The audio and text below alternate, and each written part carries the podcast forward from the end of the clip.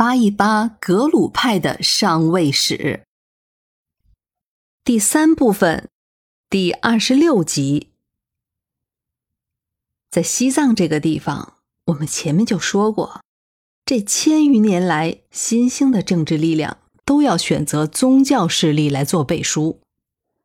那么仁邦巴家族的选择是什么呢？当年南喀坚赞确实考虑过宗喀巴。只是可惜，大师并没有接招，所以大师的这一举动也可以说是改变了西藏的历史走向。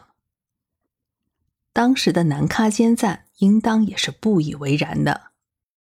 一方面，纵然当时宗喀巴大师的名头算是不小，但是格鲁派还远远没有踪影，而大师的势力当时也并不明显。另一方面，仁邦巴家族的势力还有待巩固，他们还有更多的所谓的大事儿要去做。好在仁邦巴家族，他们人丁也算是兴旺，子嗣众多。后来他们一个个的也都算是有所建树，仁邦巴家族的位子就算是坐稳了。但是，光是凭着军事能力和政治势力。这在藏地是不可能长治久安的，教派的加持至关重要。当年南喀坚赞与宗喀巴和格鲁派失之交臂，而他的孙子罗布桑布后来又灭了扎什伦布寺的大施主，也就是那个桑珠孜宗的宗本，这多少也是断了格鲁派在后藏的财路了。虽然说罗布桑布本人，他跟贾曹杰和克珠杰都有交往，而且他的一个儿子也向根敦朱巴献出了供养，但是最终双方还是没有牵起手来，仁邦巴家族与格鲁派也就此断了关系。放眼后藏地区，萨迦派曾经是威名赫赫。他们多半也是看不上仁邦巴家族这种暴发户的。像明朝分封了所谓的八王，其中大乘法王、赞善王和辅教王都是出自于萨迦派。由此可见，在明代，萨迦派在藏区还是有很大的影响和地位的。他们心高气傲，自然还是有些资本的。就在罗布桑布时代。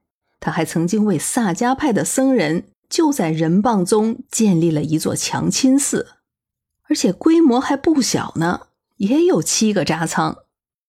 可惜萨迦派似乎并没有太多的领情。此外，据说在根敦朱巴筹建扎什伦布寺的时候，萨迦派曾经让仁蚌巴出面予以阻止。但是罗布桑布认为这种事儿不过就是恶趣，所以并没有采纳。这也就算是跟萨迦派有了嫌隙了。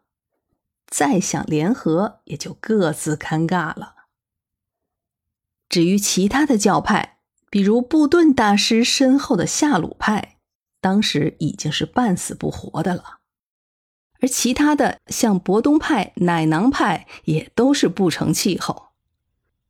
不过，在这多说一句，那个强亲寺里面还是设了有两个博东派的扎仓，这可比白居寺似乎是大方了许多的。对于其他的教派，仁棒巴家族也是多有结交，但是似乎也只有只贡噶举后来加入到了反对格鲁派的联盟。其他教派的影响力显然对仁棒巴家族并没有加分。也都只是局限在精神层面上。那么现在离仁蚌巴家族最近便的，还真就是那个年楚河下游的噶玛噶举派了。而且当时噶玛噶举派顶着明朝分封的第一个法王的头衔，他的宗教影响力也还是非常大的。我们在上一个专辑。花了好几集的篇幅，就讲了噶玛噶举派和他创立的转世制度，其中详细的说明了噶玛噶举派在政治上的落寞。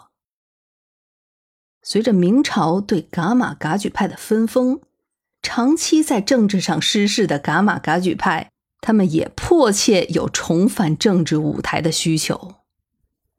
于是，这个时候的仁邦巴家族和噶玛噶举派的联合，几乎就是一拍即合，正中下怀了。一四七九年，当时的仁邦巴家族的族长，也就是那位清君侧的顿月多吉，他同红帽系四世活佛却扎一西就结成了稳固的共师关系。资助却吉扎巴修建了杨八景寺。后来，红茂系就把他们自己的主寺，就从楚布寺附近的乃囊寺就迁到了这里。实际上，这个却扎义熙在年轻的时候就云游四方，传播自家的教义。